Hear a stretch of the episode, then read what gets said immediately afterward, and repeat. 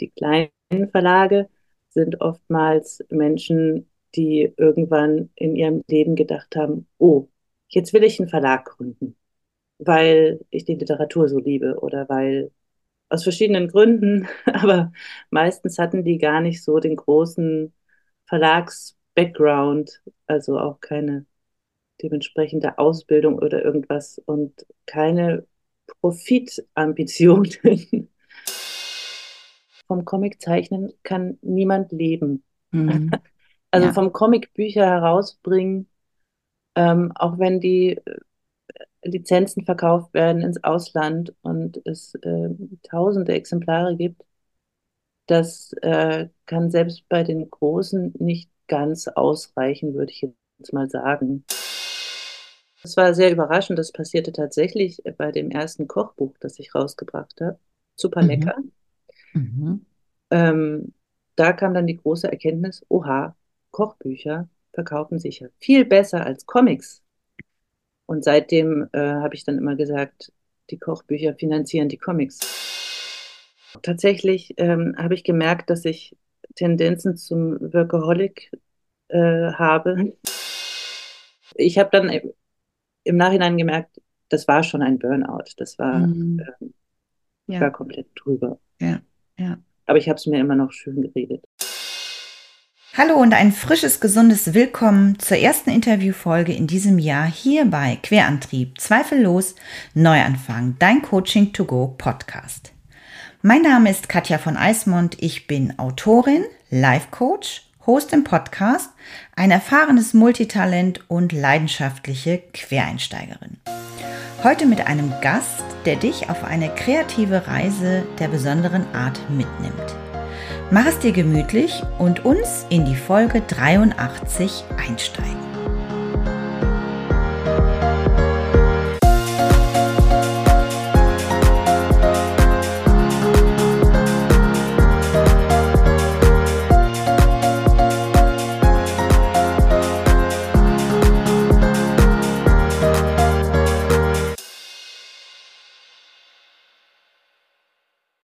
Mein heutiger Gast ist Annette Köhn vom Jaja Verlag in Berlin.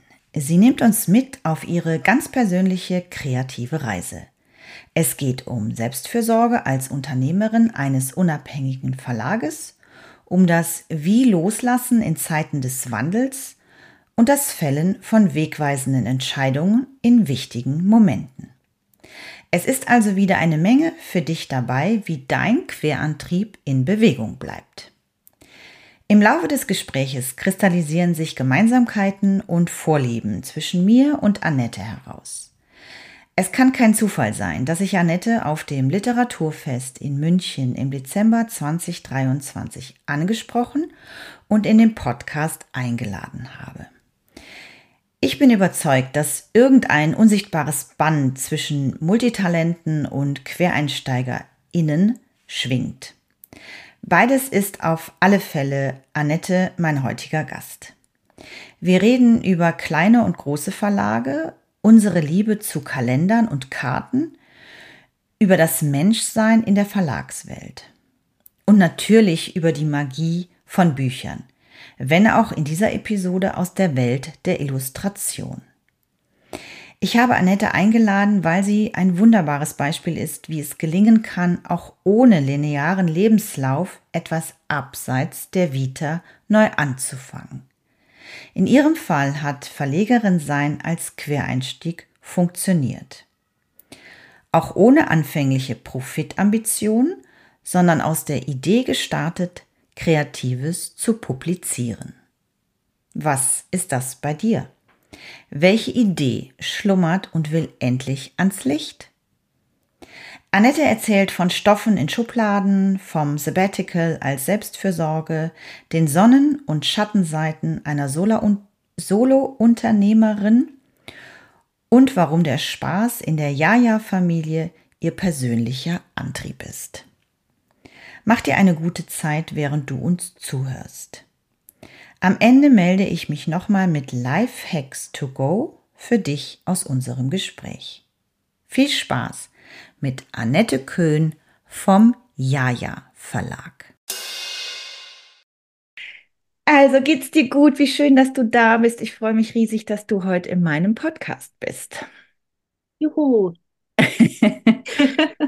Annette, ähm, ja, wir haben uns ja kennengelernt auf dem Literaturfest in München, mhm. was für mich ja ganz neu war. Ich lebe ja noch nicht so ganz lange und fest in München. Ich habe ja im letzten Jahr einen großen Umzug vom Rheinland nach Bayern gemacht und konnte das dieses Jahr wirklich mal genießen, das Literaturfest. Und ähm, ich habe so ein bisschen gedacht, das ist so wie ein, was für Frankfurt die Buchmesse ist und für Leipzig die Buchmesse ist, vielleicht für München so ein bisschen das Literaturfest. Aber in ganz, ganz klein. Genau, so ist es. Das sind ja nicht die, die großen, ähm, berühmten, gesettelten und so weiter Verlage da, sondern eben extra die Independent-Verlage. Ganz genau. Und das ist, finde ich, auch, ähm, hat das auch gemerkt, weil es war einfach nicht so ein hektisches Gewusel und ähm, umtriebiges Leben, sondern es war einfach ein bisschen, so habe ich es zumindest wahrgenommen, entspannter. Und da sind wir ja schon direkt äh, vielleicht beim allerersten, bevor ich dich ein bisschen mehr vorstelle oder du dich. Ähm, magst du mal kurz erklären den Unterschied zwischen diesen großen Publikumsverlagen und die kleinen, feinen, unabhängigen Independent-Verlage, wie sich das auch nennt. Mhm. Also soweit ich das verstehe, sind große Verlage teilweise vielleicht sogar an der Börse, haben viele Mitarbeiter, sind mindestens eine GmbH oder so. Und ähm, also jetzt kann ich auch nur so für mich und die nächsten, die ich kenne, sprechen.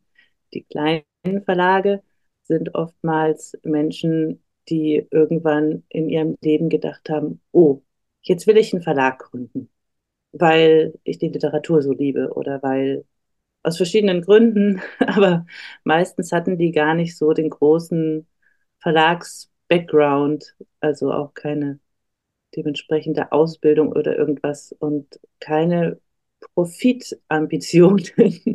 Mhm. Weil ähm, ja, also ich würde sagen, das ist uns allen gleich. Wir stecken mit Herz und Seele und Blut in unseren Verlagsgeschäften und haben meistens eben nicht so viele Mitarbeiter, wenn überhaupt. Sehr gut, das ist schön zusammengefasst und ich glaube, also äh, die großen Verlage waren ja auch nicht gleich groß. Ich glaube, das ist einfach, die sind halt einfach gewachsen mit den Jahren. Buchverlage, Verlegen, ja, gibt es ja auch schon ewig.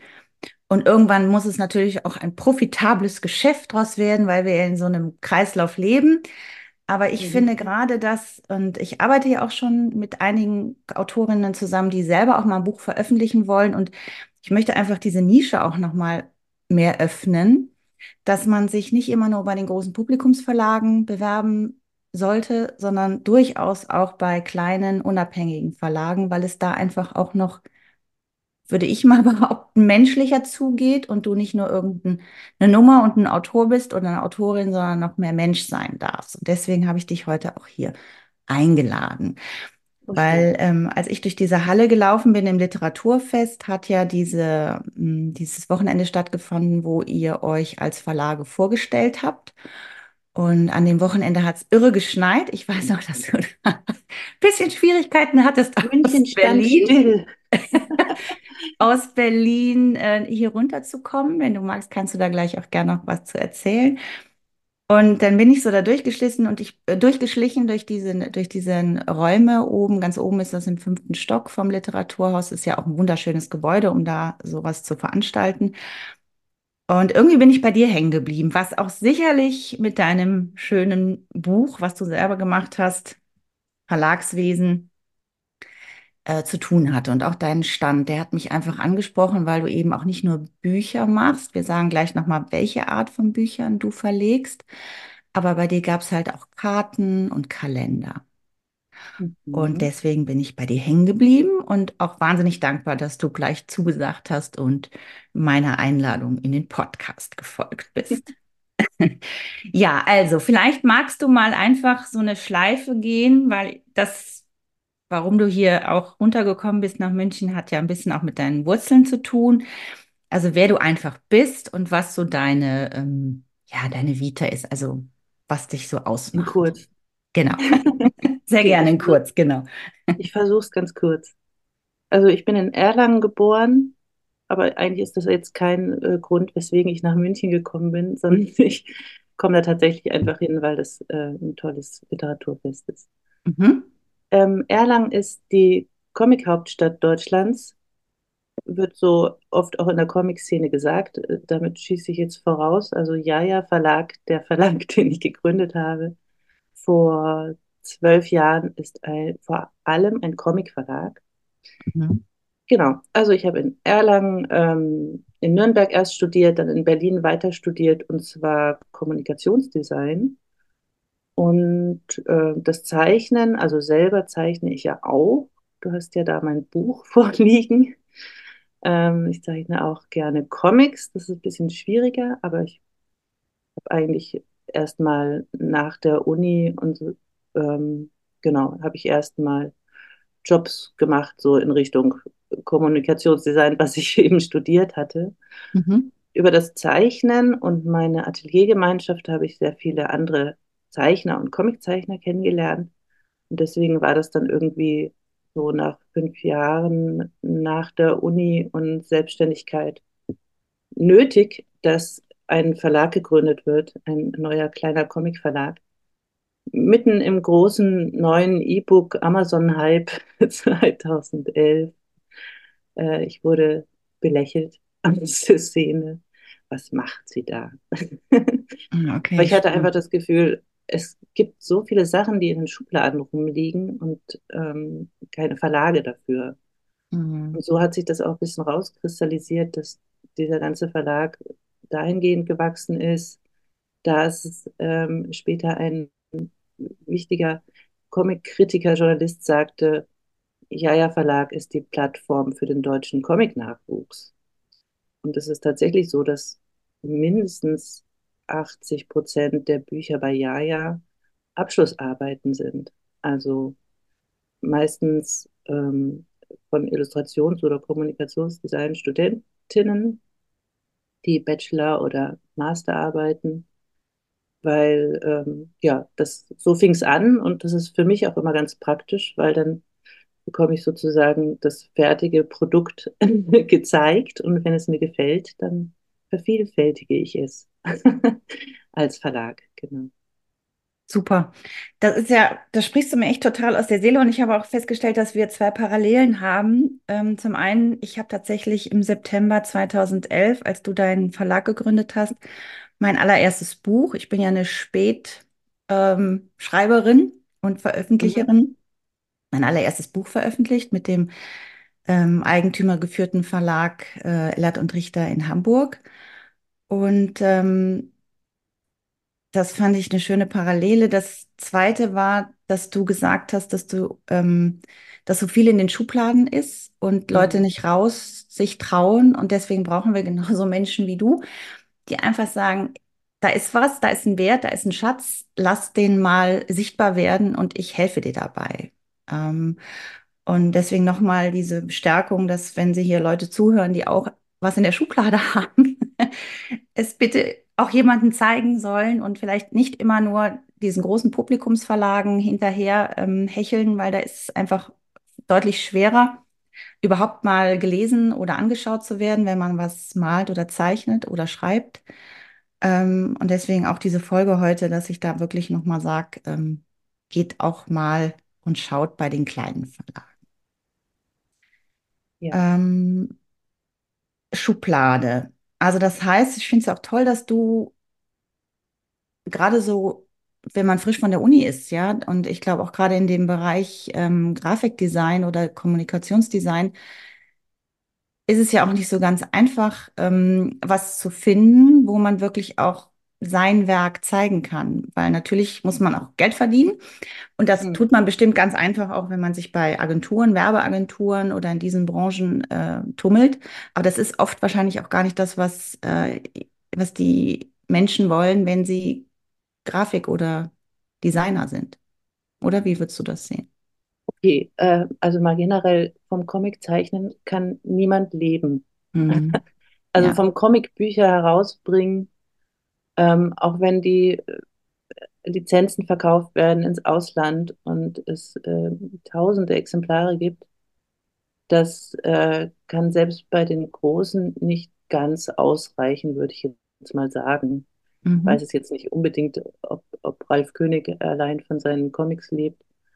Aber ich nehme mal an, dass äh, die meisten tatsächlich sich finanzieren hauptsächlich über Illustrationsjobs, also kleine ja. Auftragsarbeiten, mhm. weil das dann einfach pro Bild sozusagen, pro Idee, pro Bild gibt es da einen angemessenen Preis.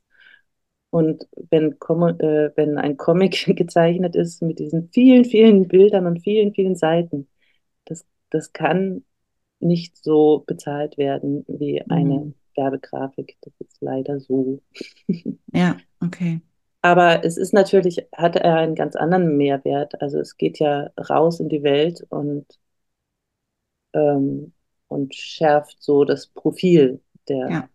der Illustratoren, Zeichnerin das äh, mit dem davon leben können, geht es ja auch ganz vielen Autoren so. Also äh, mhm. die Spitzenautoren, äh, die auch meistens die großen Verlage tragen, die können davon leben, aber ganz, ganz viele, ich kenne auch ganz viele Autorinnen, die noch irgendwas nebenher machen oder einen anderen Job oder eben auch mit ihren Texten und Schreiben anders Geld verdienen oder überhaupt einen ganz anderen Beruf haben. Also das ist ja da auch nicht anders. Es ist aber etwas, weil man ja diesen Wunsch hat, also als Kreativer oder als Künstler, ähm, sich zu zeigen. Also erstmal überhaupt auch diesen Mut zu haben, das zu zeigen, was ich geschrieben oder gemalt oder gezeichnet habe und gleichzeitig auch jemanden haben, also wie so eine Brücke, der so eine Verbindung hat zwischen hier ist dein Werk und ich trage dich darüber und äh, auf die Seite der Sichtbarkeit. Und ähm, ich habe irgendwo gelesen, ich habe ja auch ein bisschen recherchiert oder in einem Interview, dass du, dass das auch ein, ein,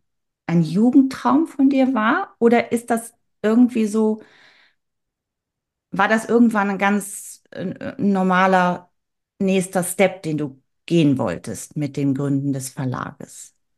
Also es war, war kein Plan, sonst hätte ich ja vielleicht auch gleich was anderes studiert. Ähm, aber ich habe eben schon als Kind äh, viel gezeichnet und super viel gelesen.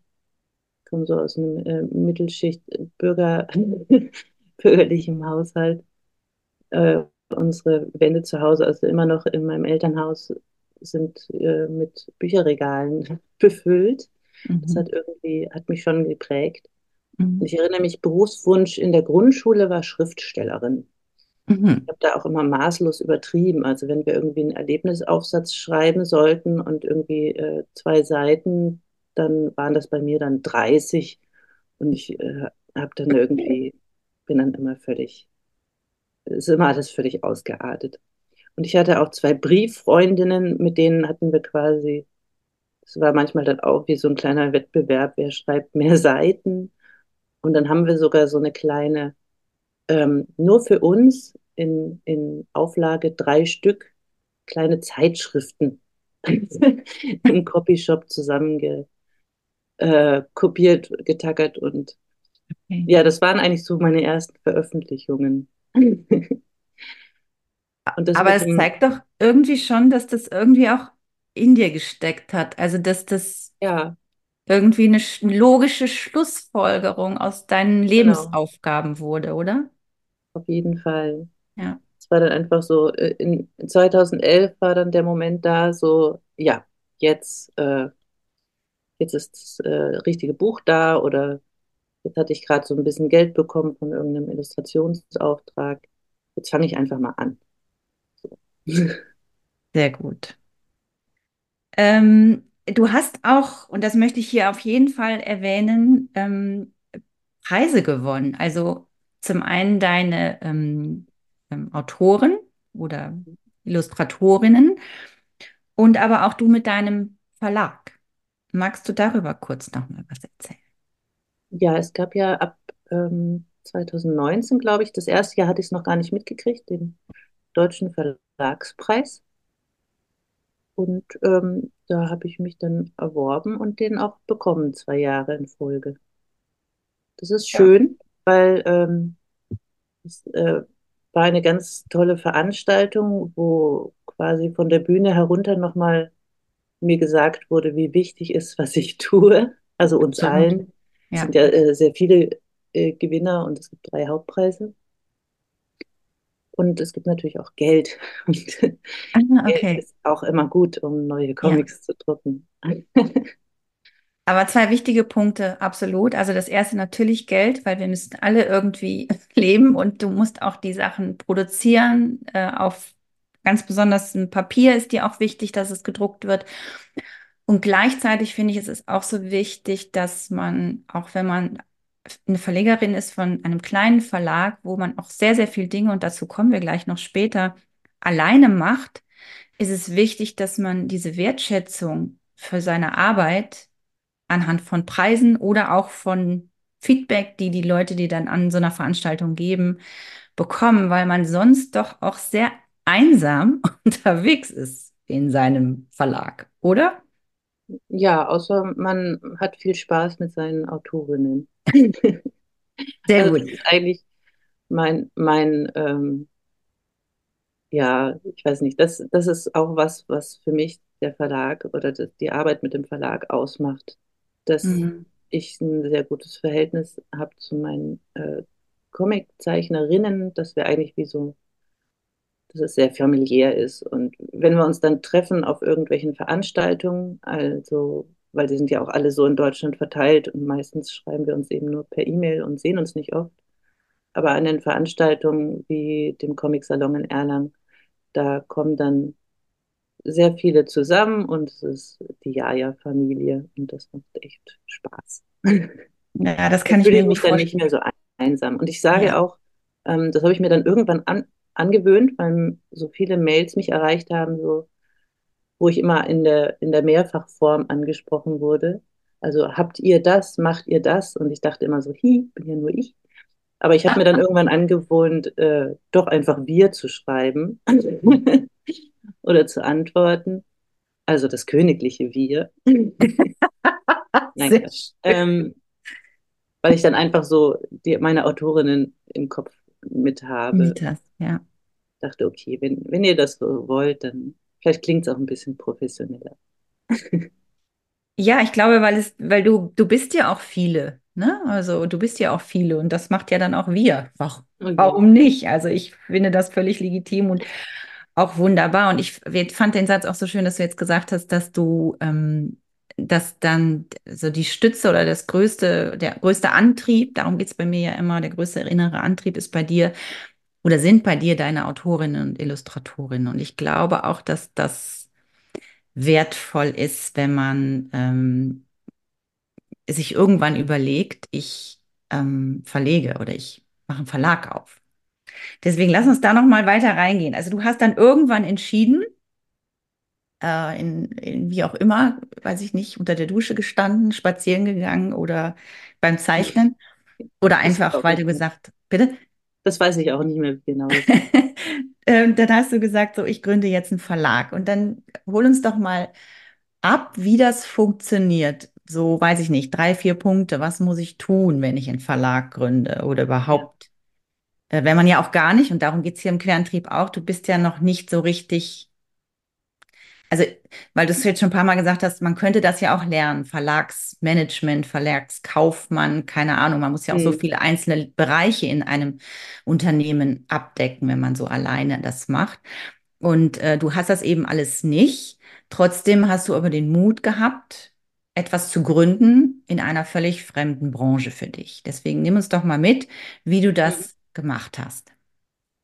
Okay, also ein bisschen Vorerfahrung hatte ich schon im, äh, zum Thema Sachen vertreiben. Also wir hatten ja diese Ateliergemeinschaft und haben dann auch zusammen so kleine Produkte gemacht. Und die mhm. haben wir dann auch schon auf irgendwelchen kleinen Märkten verkauft oder sogar in Buchhandlungen. Mhm. Darum gab es irgendwie schon so ein paar Läden, zumindest in Berlin, wo ich nicht ganz unbekannt war oder wo ich eben schon so ein bisschen Erfahrungen gesammelt habe, wie funktioniert das mit auf Kommission und äh, die kriegen dann Prozente und so weiter. Mhm. Ähm, ansonsten war es erstaunlich einfach. Also ich bin einfach zum Gewerbeamt und dann macht man da einen Eintrag, das kostet 20 Euro und schwupps ist es ein Verlag. Okay, ähm, Spannend. Und dann muss man ISBN-Nummern einkaufen. Ah. Das kann sogar, äh, also jeder kann ISBN-Nummern einkaufen, einzelne. Und, äh, oder eben gleich 100 auf einmal oder 1000 auf einmal. Also ich habe mit 100 angefangen. Und wenn die mhm. dann alle sind, also wenn man die aufgebraucht hat mit 100 Büchern, dann kauft man sich die nächsten 100. Okay.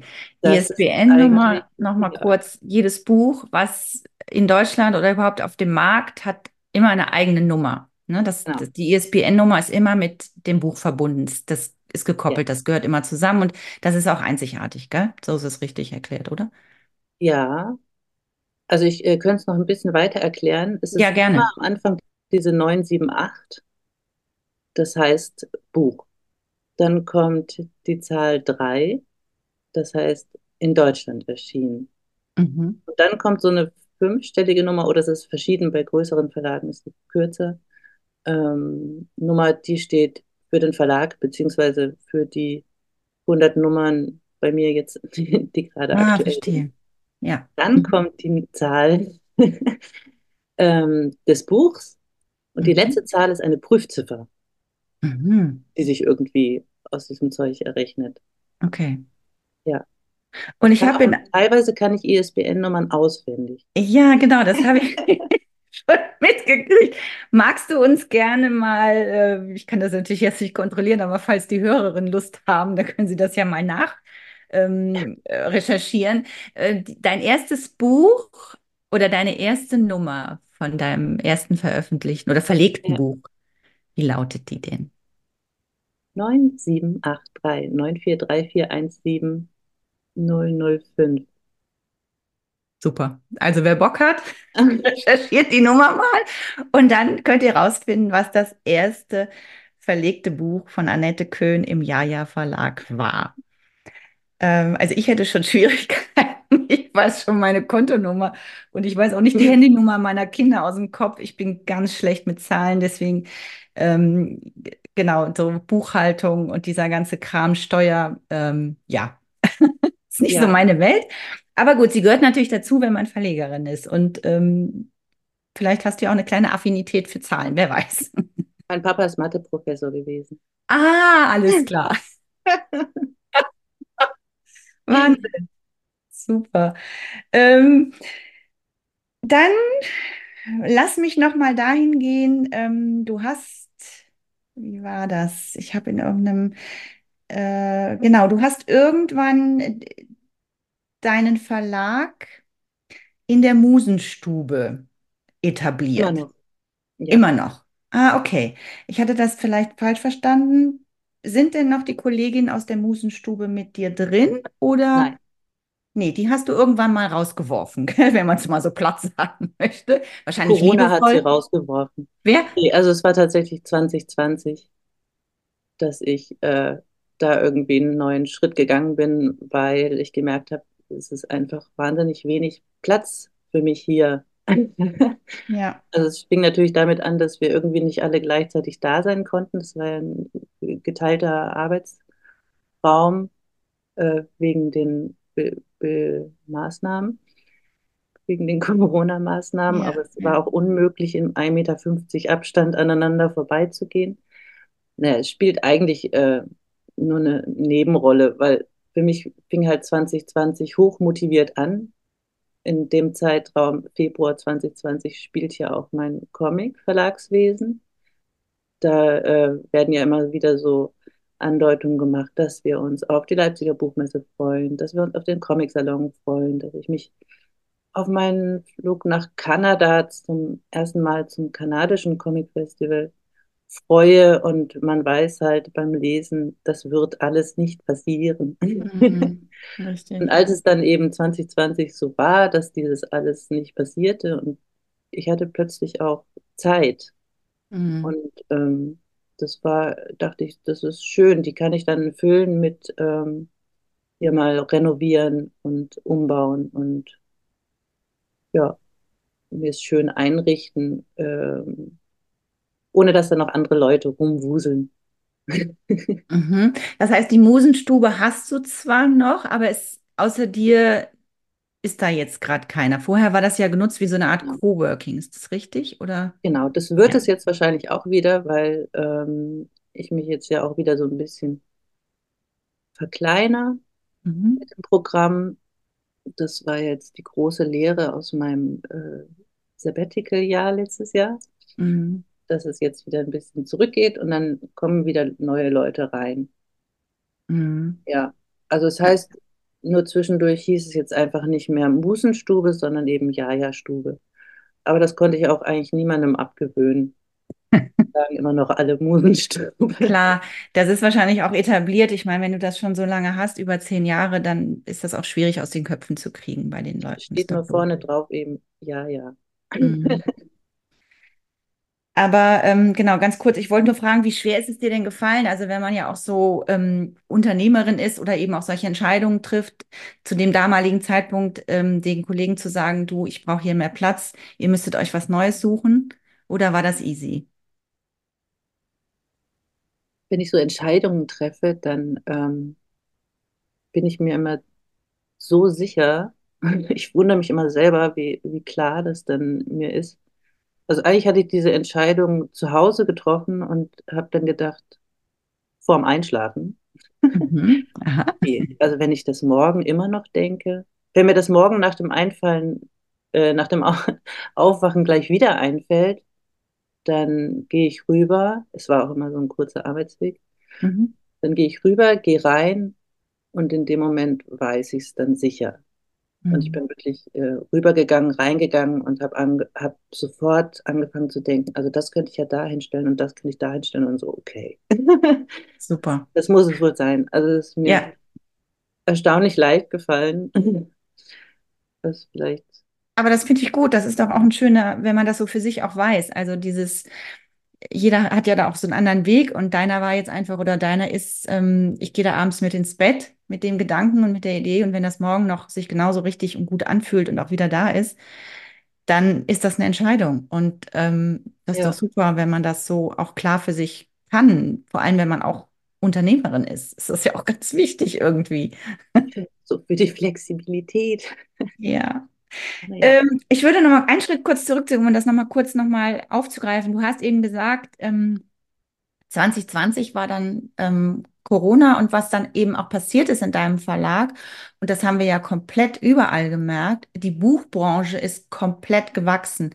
Die Leute konnten ja nirgendwo mehr hingehen, nichts machen und dann haben plötzlich ganz, ganz viele wieder wie wild gelesen und Bücher bestellt. ja, das war toll. Ist genau, und das ist ja auch super. Und du hast nämlich irgendwann auch mal an einem anderen Punkt gesagt, ähm, gerade im Interview, dass du damals, als du 2011 den Verlag gegründet hast, alle zu dir gesagt oh Gott, ist die verrückt, Buchverlag zu gründen in diesen Zeiten, das totgesagte Buch. Mhm. Ich will sagen, diese, dieses immer wieder, hm, Buchbranche ist schwierig und äh, mal besser nicht schreiben und du kommst auch schwierig in Verlage und es ist auch schwierig, eine Literatur zu finden. Aber letztendlich ist es doch eins der urältesten, altesten, ältesten äh, Medien Ja, und es ist nie tot. Es ist immer da. Es verändert sich und es ist E-Books und was da alles geht, ja. Und man kann selbst verlegen mit einem kleinen, großen oder auch nur für die Schublade schreiben. Aber letztendlich ist es doch nie tot. Und dieses immer diese Angstmacherei. Und deswegen ist es so schön, dass du gesagt hast, Ö, ich gehe aber trotzdem und, und ja, gehe dahin, fülle meinen Gewerbeschein aus, kauf mir 100 ISBN-Nummern und los geht's. ja, ich mag tatsächlich auch einfach diese, das, das Ding Buch. Ja, Also einfach diese haptische ja, Sache des Blätterns und so weiter. Ich sag, ich sag dann immer, nee, ich mache keine E-Books, weil wenn es Stromausfall gibt, dann ja. kann kann ich immer noch äh, wenigstens ein Buch lesen. Ich bin da voll bei dir. Ich liebe auch dieses haptische Buch. Ich habe, ich kaufe mir immer Bücher. Ich lese überhaupt nicht E-Book. Ich finde schon überhaupt Texte zu lesen, ähm, wenn ich was korrigiere, schwierig am PC. Das finde ich, äh, ich spare mir aber das Ausdrucken, weil ich es auch nicht nachhaltig finde. Aber ich finde, und das hast, das haben wir in dem zweiten Punkt, dass wir, du äh, deinen Verlag gegründet und ich mein erstes Buch geschrieben im September 2011, haben wir noch was anderes gemeinsam, ist diesen großartigen Moment, wenn der DHL-Mann kommt, und das beschreibst du auch so schön in deinem Verlagswesenbuch, mit der Kiste, wo die Bücher drin sind, die dann aus der Druckerei kommen. Und das ja. ist wirklich ein wahnsinns mega Geschenk, ein Gefühl. Beschreib das mal so ein bisschen dein und alles Mögliche zusammen. Ja, genau. Immer noch. Jedes Mal, ne? Ja. Ähm, ja, genau. Beschreib das doch mal kurz. Was, was geht da in deinem Kopf so vor oder in deinem Herzen oder was, was ist das, was es so schön ausmacht, wenn man so die, diese Kiste mit den Büchern dann auspackt? Weil du hast das mhm. auch so schön mit den Sinnen irgendwie beschrieben in deinem Buch. Es ist natürlich auch immer eine kleine Sorge dabei, ob alles gut ist und nicht irgendein Fehler drin ist, den ja. im schlimmsten Fall ich gemacht habe. Ähm, ja, wie ist das? Ähm, wahnsinnig schön, befriedigend. Ja. Ja, so schön machst du das halt in der. Ja, ich helfe dir einfach mal, weil ich das Buch ja jetzt, dein, dein eigenes Buch nochmal, du hast, äh, du machst das fast mit allen Sinnen. Ihr nehmt es in die Hand, äh, ah, ja. ihr, ihr, lest, also mit den Augen, du riechst da dran, ja, also du schnüffelst auch dran. Ja, ja. Anpassen. Und ähm, dieses äh, Rascheln des Papiers und so, also wirklich, dass du alle deine Sinne nutzt, um es, das macht diese Haptik von Büchern einfach auch aus. Ja, das, das würde jetzt irgend so ein Pling und das E-Book ist da nicht ersetzen können. Nein. Da sind wir uns einig, das ist super. es macht sicherlich Sinn, wenn man eine Reise hat und man will, liest einen Vielleser und man will sich den Koffer nicht mit so viel ähm, Büchern voll machen. Das höre ich von ganz vielen Menschen. Und das, glaube ich, ist auch äh, völlig in Ordnung. Aber ich bin ein großer Fan von richtigen Büchern in der Hand halten. Ähm, also du bist dann irgendwann losgegangen, hast den Gewerbeschein ausgefüllt, hast deine 100 ISBN-Nummern, die sind wahrscheinlich inzwischen schon verdoppelt oder verzehnfacht. Ich weiß nicht, bei welcher Nummer du jetzt bist. Bitte? Ich glaube, ich bin jetzt bei den dritten Hunderten. Bei den dritten 100, ja, guck. Also über 200 Bücher. Super. Und du machst ja nicht nur Bücher, sondern du machst ja auch noch andere Dinge. Deswegen, wenn hier jemand zuhört, der sagt, hm, Buch ist gar nichts meins, ähm, du machst noch Kalender und auch verlegst, also du machst es selber zum einen, also Karten, weiß ich, Postkarten oder Karten gestaltest du auch selber, aber du hast, verlegst in deinem Verlag auch Kalender. Ich bin ja auch ein großer Fan von Kalendern. Mhm. Und natürlich auch von Karten. Also ich kann echt an keinem Kartenstand, der irgendwo rumsteht und wenn es in irgendeinem Drogeriemarkt ist, vorbeigehen und wenigstens mal gucken, ob da irgendwas dabei ist, was ich cool finde. Und ähm, Kleine Rückfrage. Kaufst du die, um dir die äh, an dir heranzuhängen oder um sie tatsächlich zu verschicken? Ich verschicke die auch. Ja. Sehr gut. ich hänge natürlich, das ist wie, wie, also das ist das Pendant äh, zum, zur E-Mail eben. Ja, sehr. Also ich schreibe noch Pendant. Karten, wenn jemand Geburtstag hat in meinem Umkreis. Ich schreibe Weihnachtskarten. Ähm, ich schreibe auch schon mal einfach so eine Karte. Ich habe selber für mich, wenn ich eine schöne Karte habe, dass ich mir da was notiere. Also Karten ähm, sind für mich auch das kleine Buch. das kleine Buch. Und du freust dich, wenn eine im Briefkasten. Ja, genau. So ist ja. es. genau. Also, das hast du dann auch noch dazu genommen oder war das von Anfang an auch schon klar, dass du das auch mit verlegen möchtest oder veröffentlichen mhm. willst für andere? Ja, das heißt, bei uns heißt es dann Kramsums, also diese Kartensachen. Und wir machen auch, also meistens sind sie ja einfach digital gedruckt und ähm, kommen immer neu raus, wenn auch ein neues Buch da ist. Also die Autorinnen ähm, bekommen das Recht, eine Karte oder ein paar Karten zu gestalten, die wir da drucken. Und ja, ah, okay. die Kalender sind tatsächlich ähm, so mit der Zeit entstanden. Also wir haben jetzt zwei Kalender, nee, jetzt nur noch eins, Kalenderbücher und dann Wandkalender. Und da haben wir auch einen richtig tollen Bestseller mit dem Familienplaner von Marie Geisler. Marie Geisler zeichnet auch für die Webseite oder für, für alles Mögliche mhm. die Autorenporträts, mhm. weil ich, das finde ich nämlich auch schöner, statt äh, irgendwie den, die ganzen Fotos da auf der Webseite zu haben von den Menschen, dass die da eben alle als gezeichnete Konterfeis zu sehen sind. Ja, ja. Und Marie ähm, Geisler hatte den ersten Familienplaner, also das ist einfach so ein langes Ding mit fünf Spalten, wo man auch als Nichtfamilie irgendwie fünfspaltig planen kann oder wie auch immer. ähm, genau, den gab es zuerst 2012, also der ist eigentlich so alt wie der Verlag. Ah, okay. Da gibt es eine richtig große Fangemeinde von Menschen, die den jedes Jahr wieder bestellen und mir auch jedes Jahr dann wieder erzählen, so, wir haben den jetzt schon das fünfte Jahr, wir haben den jetzt schon das sechste Jahr. Schön, schön. Ja, das macht es ja gerade auch so schön, dass die Leute irgendwas, ähm, äh, ja, so eine, wie so eine Art Wiederholungstäter sind oder Täterin. Das heißt, es gefällt ihnen besonders gut, weil es ihnen auch vielleicht ein Stück ähm, Sicherheit, Routine oder Regelmäßigkeit auch gibt. Und ähm, ich werde auf jeden Fall ähm, den Ja-Ja Verlag hier verlinken in den Shownotes. Das müsst ihr euch angucken. Die Webseite ist wirklich auch sehr, sehr schön gestaltet. Ähm, lass uns doch noch mal, wenn wir so langsam auch schon Richtung Ende kommen, noch mal über zwei Dinge reden. Also das eine ist noch mal, wie ging es dann weiter? Also du hast gesagt, inzwischen hast du 300 ähm, ISBN-Nummern. Das heißt, ähm, was muss man tun, wenn man bei dir Autor oder Autorin werden will? Oder andersrum, entdeckst du auch Talente? Also du hast am Anfang erzählt, dass Leute mit ihrer Bachelorarbeit auch kommen oder Masterarbeit und dann ähm, du das gerne auch veröffentlicht. Aber ich denke, da gibt es auch noch andere Kanäle, wie man äh, bei dir veröffentlichen kann oder wie du das gerne machst. Mhm muss ehrlich sagen, ich bin äh, regelmäßig überfordert von den vielen Zusendungen. Also ich würde jetzt gerne sagen, schickt es mir einfach zu. okay, ich sage es. Schickt mir das einfach per Mail. ja, du weißt nie, was in der Schublade ist. Und dann bei dir landet.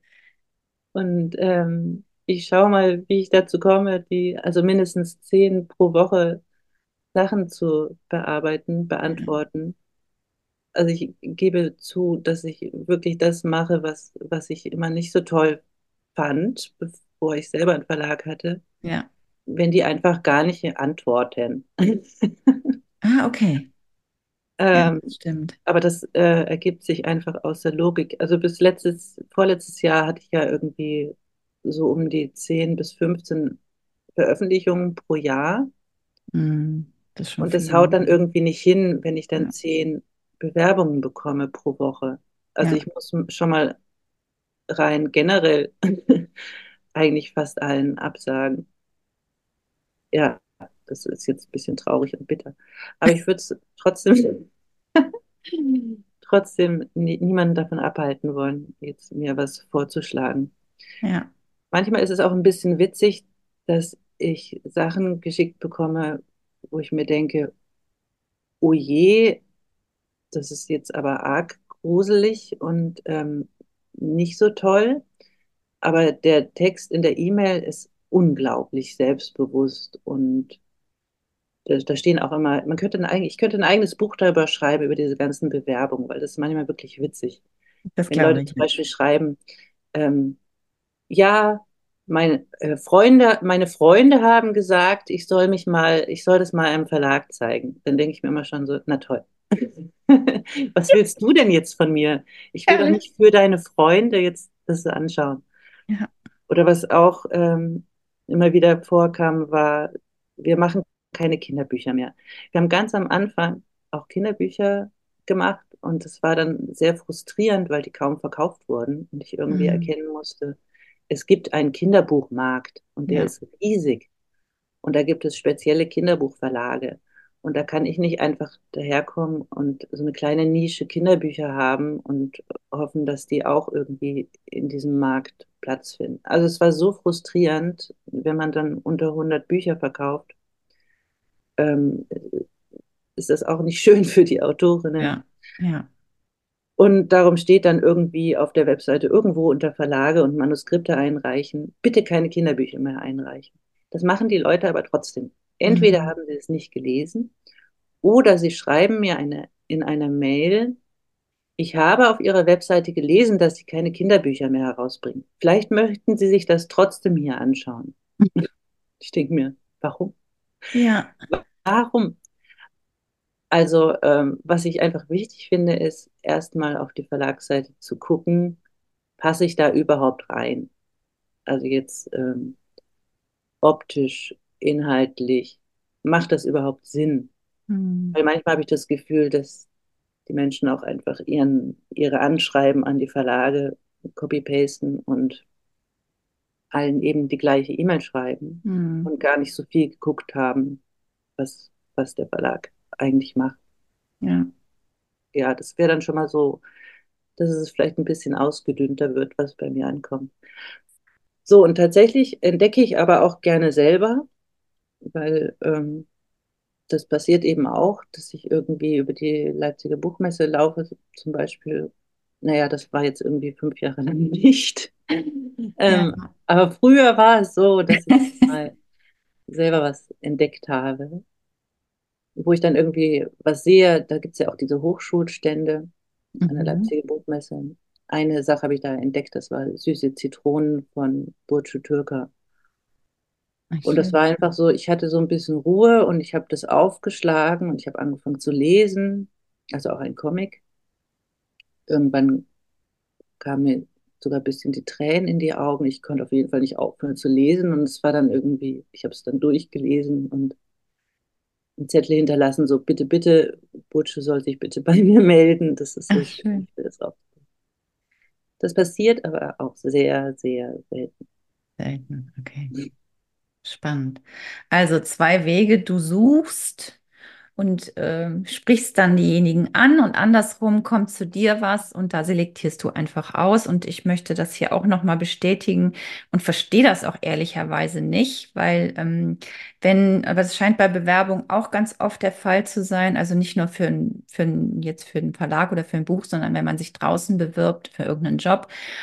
Also man muss sich schon die Mühe machen, mal auf die ähm, Verlagsseite zu gucken, was wird gewünscht, was wird hier verlegt und, ähm, und nicht einfach nur Copy-Paste, was ich schon zu Verlag XYZ geschickt habe und das einfach zu nehmen. Also man muss sich schon ein bisschen Mühe machen, damit der andere auch ähm, ja, ähm, anweist. Das finde ich auch ein bisschen schade, wenn man das nicht macht, dann hat man sich seine große Chance vertan. Und das ja, andere ist. Man, man, will ja auch irgendwo unterkommen, wo, wo man dazu passt. Ja, also, genau. Darum verstehe ich das so an sich nicht, warum Menschen das überhaupt so machen. Ja. Also es ist, ja. Gut, das haben wir hier nochmal klar und deutlich gesagt. euch Zuhörende, wenn ihr das macht, macht euch die Mühe, sucht euch zehn Verlage erstmal raus, wo ihr sagt, hier könnte es passen und hier ist auch mein Projekt stimmig mit dem, was der Verlag verlegt und dann kann man nochmal zehn verschicken und nochmal gucken. Aber nicht einfach wahllos irgendwas klicken und auf den Weg schicken. Ja. Weil am Ende wird es nicht gelesen. Genau. ja, so ist es nämlich. Das kann passieren. Gut, dann den letzten, äh, also gut, eine wichtige Frage habe ich noch, die stelle ich aber ganz am Ende. Oder nee, ich frage sie jetzt. Äh, auf dem Weg, einen Verlag zu gründen, braucht man ja auch ein bisschen Geld, vermute ich. ähm, bist du irgendwie an Fördergelder gekommen? Hast du Crowdfunding gemacht? Hast du Geld geerbt? Hast du was gewonnen? Ein, oder schon so viele Projekte gemacht, dass du gesagt hast, ich kann hier schöpfen. Also ich finde mal, das Thema Geld wird ja gern auch schon mal unter den Tisch gemacht, aber es gehört ja irgendwie dazu, wenn man so ein Projekt macht. Also mhm. alles das, was du hier erzählen möchtest, ne, es ist ja auch irgendwie öffentlich. Aber es hilft natürlich auch den Zuhörenden zu sagen, ach so, es kann auch so und so funktionieren und vielleicht äh, bin ich mutig genug und mache dann das heißt nicht, dass ihr jetzt einen Verlag alle gründen müsst, aber das, was ihr eben euch vorschwebt, mit eurem inneren Antrieb zu tun, dass ihr das auch wirklich macht und diesen Bereich Finanzen, dann Ding, äh, darüber reden wir hier eben einfach auch nochmal. Die Finanzen.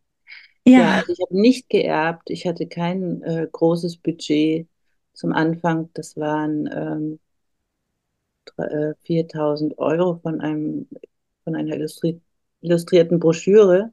Mhm. Ähm, aber ich habe auch von Anfang an einfach äh, Low Budget angefangen. Es waren natürlich erstmal kleinere Auflagen und in einem Jahr habe ich auch sehr viel Crowdfunding gemacht. Das hat mich dann aber irgendwie ein bisschen angestrengt, mhm.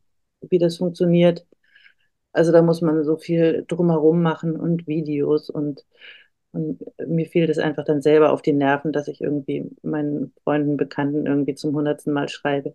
Unterstützt dieses Buch. und im, im Endeffekt ist es ja auch, man kriegt ja kein Geld geschenkt. Es ist ja immer so, dass beim Crowdfunding auch ähm, was bei rauskommt. Also die Menschen bekommen dann eben das Buch. Also das ist einfach wie mhm. eine Vorbestellung quasi ja, oder eine ja. Vorfinanzierung. Ähm, ja, ich habe nie, ich mache das auch so ein bisschen von, von der Hand, nee, wie sagt man, von der Hand in den Mund. Ja. ähm, wie es gerade so kommt. Ich habe nie einen, einen Finanzplan gemacht. Da bin ich äh, auch bewusst oder gerne ein bisschen naiv und vertrauensvoll, dass das irgendwie immer schon so irgendwie hinhaut mit dem Geld und ich mir das eigentlich auch nicht vorstellen kann, wie, wie ein Finanzplan funktionieren soll, weil dann müsste man ja raten können, wie gut ein Buch läuft.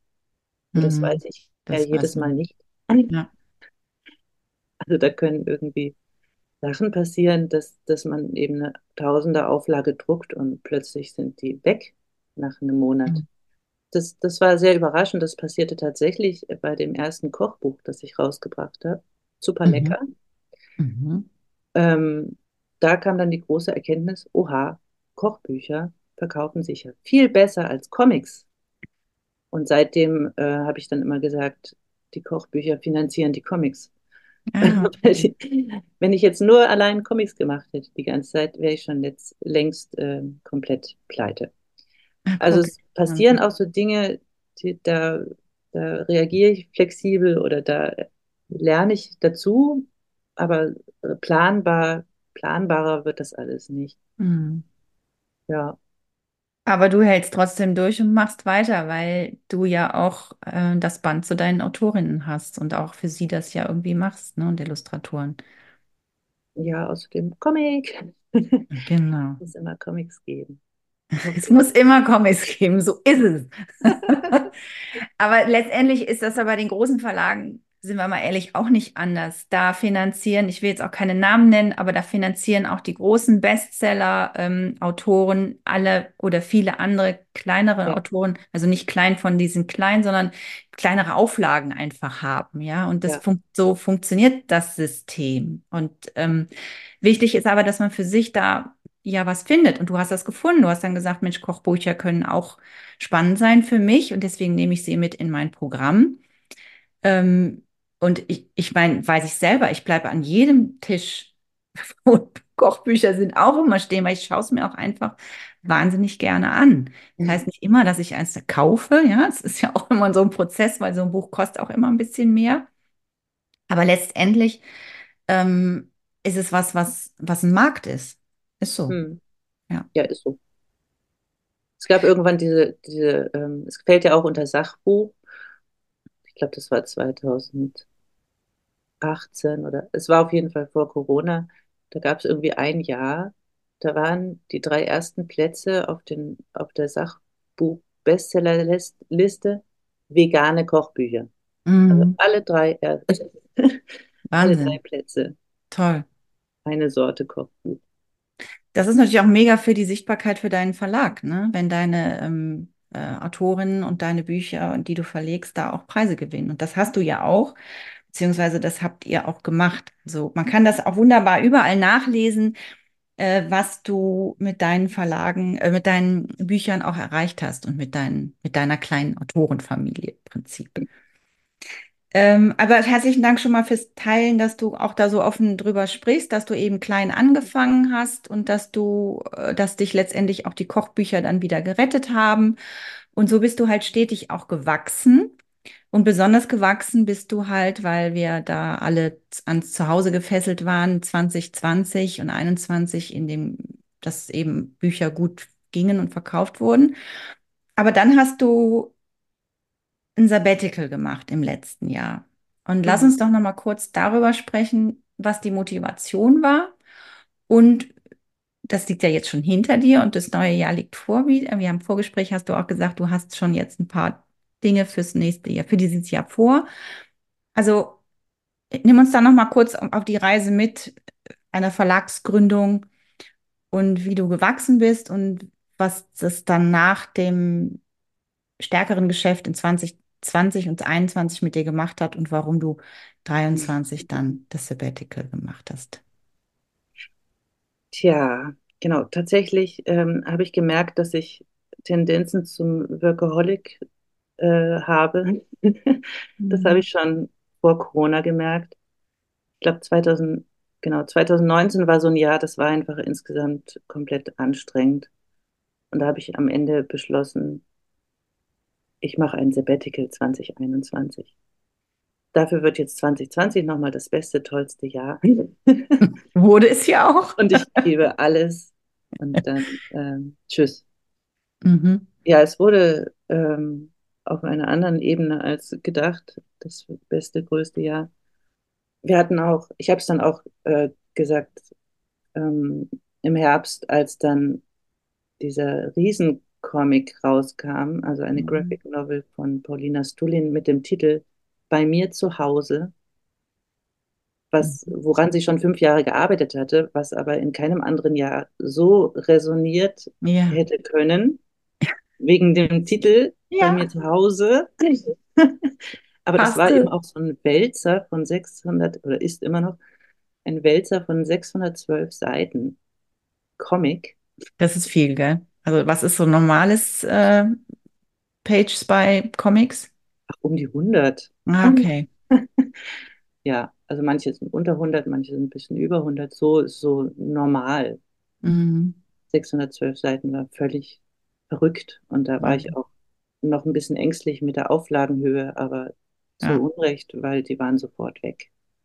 Wahnsinn. Äh, die zweite Auflage war noch im Druck und wir haben schon die dritte im Druck gegeben. Also es war völlig verrückt. Ich habe dann immer gesagt, das ist jetzt das, der Durchbruch gewesen. Ja, wirklich. Also ich war eigentlich schon äh, 2019 irgendwie in der Stimmung, ich brauche mal eine Pause. Dafür war halt dann 2020 nochmal extra Gas geben mhm. aber auch irgendwie ähm, mehr zur Besinnung kommen, weil das ist ja auch ein Effekt, den wir alle erlebt haben. Dieses äh, Rückbesinnen durch den Stillstand, den öffentlichen Stillstand oder auch den Stillstand im Privatleben durch weniger mhm. Kontakte und Sachen. Also, dass wir uns alle auch so ein bisschen zurückbesonnen haben. Ähm, und ich auch versucht habe, immer mit dem Verlag und, und mit meiner, äh, mit der Außenwirkung des Verlags das ein bisschen auszugleichen und äh, gute Stimmung zu machen. und genau, dann musste ich halt irgendwie noch 2021 durchziehen und ich sage jetzt wirklich musste, weil das war schon ziemlich am Ende meiner Kräfte. 2022 hat das Leben dann wieder ich habe dann immer so gesagt, das Leben hat mich zurückerobert, mhm. weil es war nicht so, dass ich das Leben zurückerobert hat, weil habe, es kam einfach alles wieder voll zurück. Mhm. Außer die Buchverkäufe, die gingen natürlich auch zurück, weil die Leute endlich wieder Urlaub machen konnten und zu Konzerten gehen und irgendwie überall anders ihr Geld ausgeben.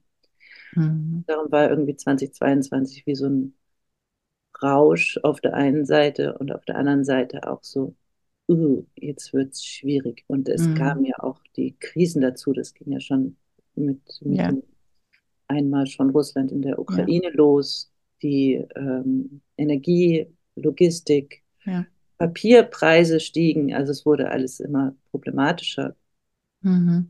Darum war für mich ja klar, 2023 ist dann endlich das Jahr, das Sabbatical, wo ich mal alles liegen lasse und mich erhole. Mhm. Ja, das hat wunderbar funktioniert. Ich habe auch tatsächlich, ähm, also ich bin einmal um die Welt gereist. Ich hatte mein Skizzenbuch dabei und äh, habe nur dieser einen Lieblingsbeschäftigung gefrönt. Ich eigentlich möglichst nichts gemacht. Vor allem nicht Verlag. Ich musste nur ganz bisschen Buchhaltung immer machen für die Quartalsabrechnung. Mhm. Aber ähm, sehr, sehr, sehr, sehr wenig für den Verlag. Und das war sehr schön und sehr erholsam. Und ähm, wie gut mir das getan hat und wie nötig das war, habe ich tatsächlich auch währenddessen natürlich gemerkt, aber auch nochmal extra, als ich wieder hier war. Weil ich nämlich dann plötzlich gar keine Lust mehr hatte auf Verlagsarbeit. Mhm. Okay. Also ich habe mein, mein Workaholic abtrainiert, so gut, dass es, dass es wirklich weg war.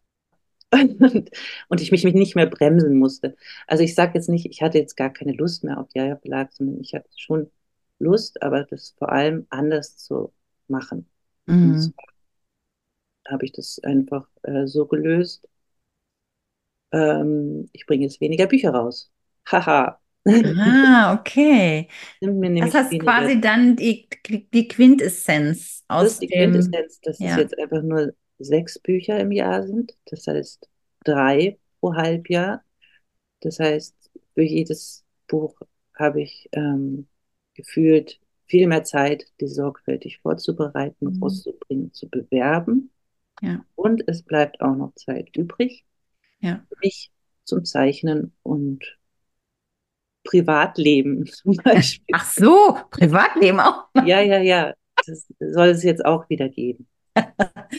Es war wirklich Super. schlimm. Also ich, ich habe dann im Nachhinein gemerkt, das war schon ein Burnout. Das war, mhm. äh, ja. war komplett drüber. Ja, ja. Aber ich habe es mir immer noch schön geredet. Ja, ja, aber das können wir ja auch alle gut und das äh, ist ja auch, weil das ist ja auch deine Existenz. Du musst es ja auch irgendwie gucken, dass es da irgendwie weiterläuft. Ne? Ja, ja, ich, aber ich, ich war viel zu sehr verknüpft damit. Also ich war ja. der Verlag. Das ist eben ja. das Problem mit der Selbstständigkeit. Ja. Dass man sich darüber irgendwie so komplett definiert. Aber ich habe einfach nicht mehr gemerkt, dass es überhaupt nicht mehr lustig ist, wenn mhm wenn Leute vor mir stehen und dann gesagt haben, so, Annette, wie schaffst du das alles? Das ist ja mhm. unglaublich. Dann habe ich immer nur äh, stolz gegrinst und gesagt, ja, ich habe halt kein Verlagsleben, äh, ich habe halt kein Privatleben. Ja, ja. und genau. gelacht. Aber ja, ja. kann ich da echt nur den Kopf drüber schütteln, wie ich so blöd sein konnte eigentlich. Naja, ich wusste es ja auch irgendwie eigentlich die ganze Zeit.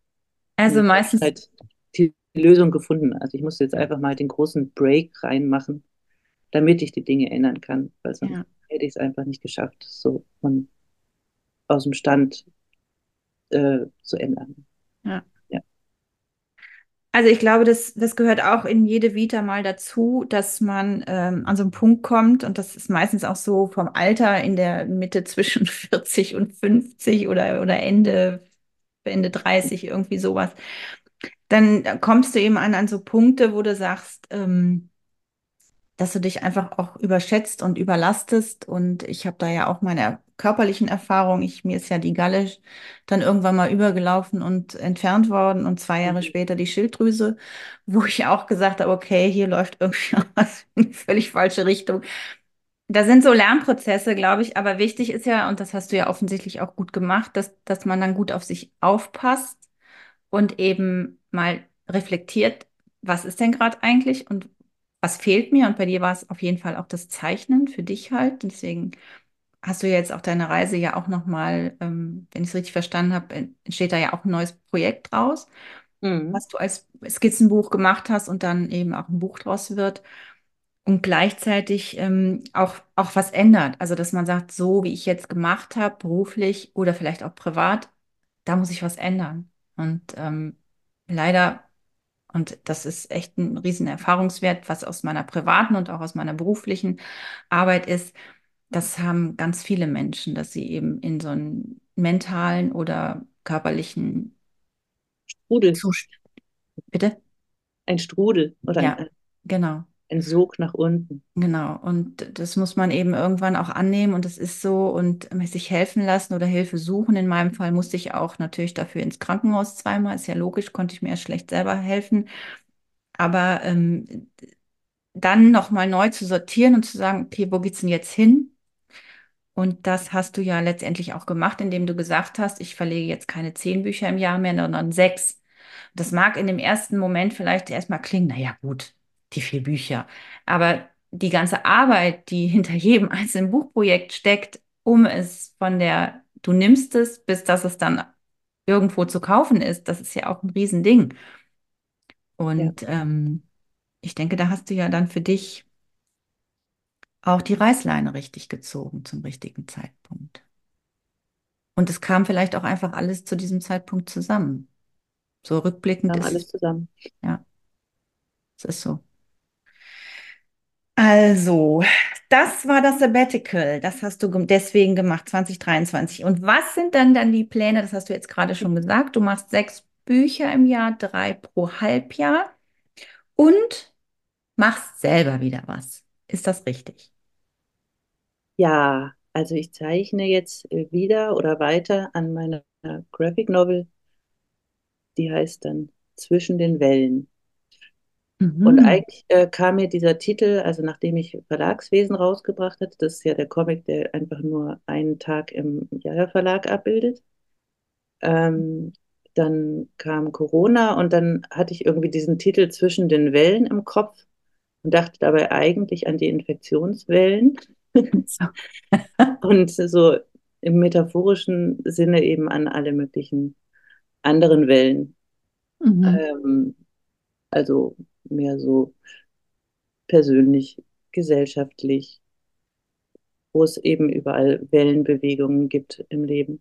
Mhm. Dann äh, hatte ich dann eben nicht so viel Zeit daran herumzuzeichnen, weil immer der Verlag äh, im Vordergrund stand.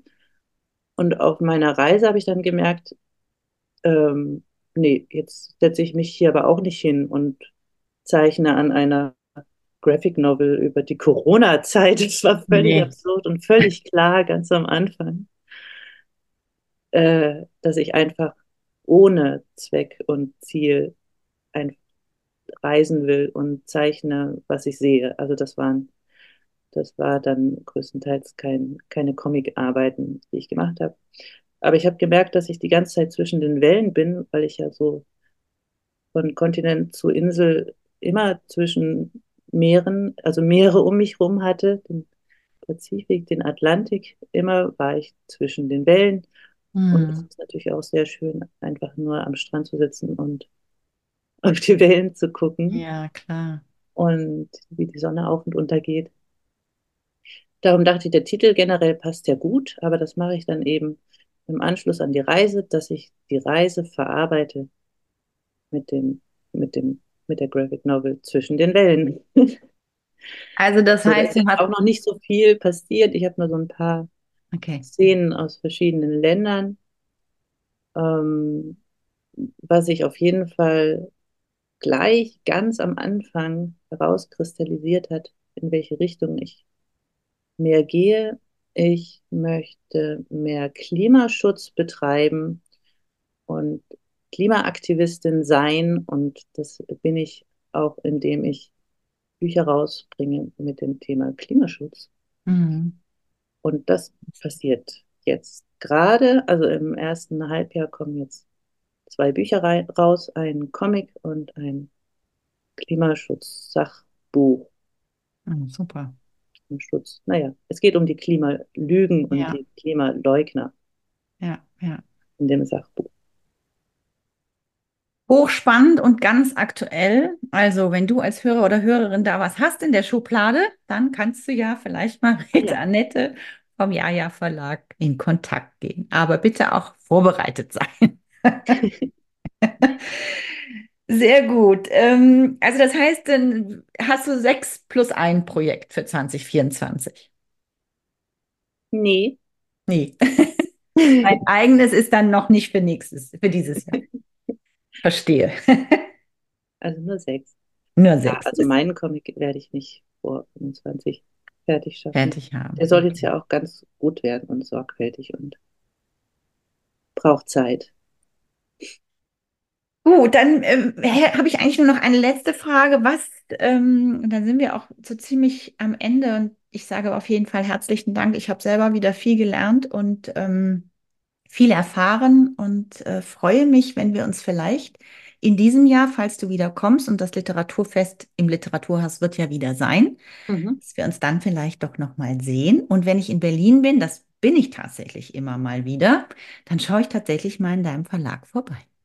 Ja. ja, dann trinken wir mal einen Kaffee, weil bei dir soll es ja den weltbesten Kaffee geben, habe ich gehört. Ich habe eine letzte Frage. Welche drei Dinge würdest du meinen Zuhörerinnen und Zuhörern mitgeben wollen, die losgehen sollen für ihre Sache? Was immer es ist, aber diese drei Dinge, die dich so getragen haben, um diese Schritte in die Selbstständigkeit, in das Sabbatical, in deine eigenen Projekte, in das Miteinander mit deinen Autorinnen zu gehen, in also ganz allgemein gesprochen, wenn, wenn man eben den Wunsch hat, sich zu verändern und was komplett Neues zu machen. Oh, äh, Fallen dir auch Mut, nur zwei Dinge ein? Vertrauen machen. Mut, Mut Vertrauen, Vertrauen machen. Ja. Sehr gut. Das sind, glaube ich, die ganz wichtigen. Schreib nicht machen, kommt nichts. Ja, ist richtig. Du hast recht. Und ja. wenn man ja, stolpert, steht man halt wieder auf. Also das ist jetzt wirklich philosophische Binsenweisheiten, aber es ist einfach so. Wenn man ich glaube, das macht es kein anderer. Äh, du musst die letzten beiden Sätze bitte nochmal neu sagen. Die sind jetzt gerade untergegangen. Also das, die Binsenweisheit. Ja, so, es ist so ein bisschen Binsenweisheit, was ich jetzt von mir gebe. Klingt, klingt ein bisschen wie ein Kalenderspruch, aber ist einfach äh, wahr. Also wenn man es nicht macht, wird es nicht gemacht. Mhm. Und wenn man es nicht ausprobiert hat, dann hat man es nie ausprobiert. Also selbst wenn man hinfällt, äh, steht man halt dann auf und hat was gelernt. So ist es. Genau Mut, so Leute, macht einfach. also Mut machen und Vertrauen. Vertrauen. Die drei Worte geben wir euch mit in den Tag und in diese Folge. Ich danke dir ganz, ganz herzlich, Annette. Und ja, ich freue mich auf den Kaffee bei dir. Oder im Literaturfest im Dezember oder November. Ich glaube, es ist immer irgendwie in dem Dreh. So im Dreh, vor Weihnachten. Eine ganz gute Zeit und pass gut auf dich auf. Mach ich. Du auch. Bis dann. Tschüss. Tschüss. Ich weiß nicht, wie es dir geht, aber ich habe wieder einiges aus der Folge mitgenommen und packe es als Lifehacks to go für dich kurz zusammen. Für die Schreibfreudigen unter euch, welcher Verlag ist etwas für dich? Die großen oder die kleinen? Und für alle anderen, warum nicht mit etwas anfangen, das abseits deiner Komfortzone liegt? Obwohl, und gerade deshalb, weil dir die Expertise fehlt. Auch ohne Ausbildung sich mehr mit Learning by Doing in das Neue, Unbekannte wagen und eintauchen, wenn es sich doch richtig anfühlt? Warum nicht mit der Zeit, viel Geduld und deiner gemachten Erfahrung zur Expertin, zum Experten werden? Es muss nicht immer eine Ausbildung oder ein Studium sein. Die Angebote an autodidaktischem Lernen sind riesig. Informier dich. Mir hat gut gefallen, wie Annette mit dem Thema Entscheidung fällen umgeht. Wenn ihr der Gedanke dazu gleich nach dem Aufstehen wieder einfällt, dann weiß sie sicher, was zu tun ist. Und hat im Kopf schon Pläne, wie in ihrem Beispiel, wo sie was hinstellt, wenn die Kollegen aus der Musenstube raus sind. Könnte das auch für dich funktionieren, leichter mit deinen Entscheidungen umzugehen? Vertrauen in die eigenen Fähigkeiten zu haben, wächst beim Tun. Wir lernen so laufen, sprechen und komplexe Zusammenhänge zu begreifen auf ganz natürliche Art und Weise. Hinfallen, aufstehen, sortieren und aus Worten wären Sätze und ganze Geschichten, Bilder, Fotos, Stories. Warum also nicht die angelegten Fähigkeiten in Kombination mit gemachten Erlebnissen, Erfahrung für deine zukünftigen beruflichen oder persönlichen Ambitionen anwenden? Auch wenn diese abseits deines linearen Lebenslaufes liegen. Dankbar bin ich für die Offenheit meiner Interviewpartner hier im Podcast. Ich höre zu und lerne. Bei Annette waren es die Themen Workaholic und Finanzen. Für beides hat sie smarte Lösungen gefunden. Kochbücher finanzieren die Comics.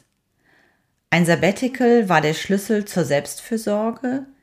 Sie hat die Anzahl der zu verlegenen Bücher in diesem Jahr reduziert und damit Zeit für das Ausleben der eigenen Kreativität gewonnen. Annettes Credo, Mut Leute, macht einfach. Alles zu Annette Köhn vom Jaja Verlag findest du in den Shownotes. Ein Foto von ihrem Comic Verlagswesen auf den sozialen Kanälen unter Hashtag Querantrieb und Jaja Verlag. Und wenn du Annette etwas Kreatives zuschicken willst, geh bitte vorher auf die Verlagswebseite unter Punkt Manuskript. Ich hoffe, Annette und ich konnten dich inspirieren und deinem Querantrieb einen Schub verpassen. Geh los für deinen Traum, Wunsch, deine Vision, ein kreatives und selbstbestimmtes Leben in Zeiten des Wandels zu führen. Das wünschen wir dir von ganzem Herzen. Danke fürs Zuhören, abonnieren, teilen, liken. Damit machst du mir eine riesige Freude und den Podcast sichtbarer.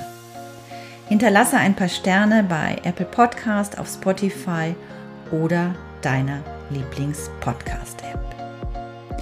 Bis zur nächsten Folge. Vertraue auf. Kreativ sein macht glücklich. Selbstcoaching auch. Deine Katja von Eismund.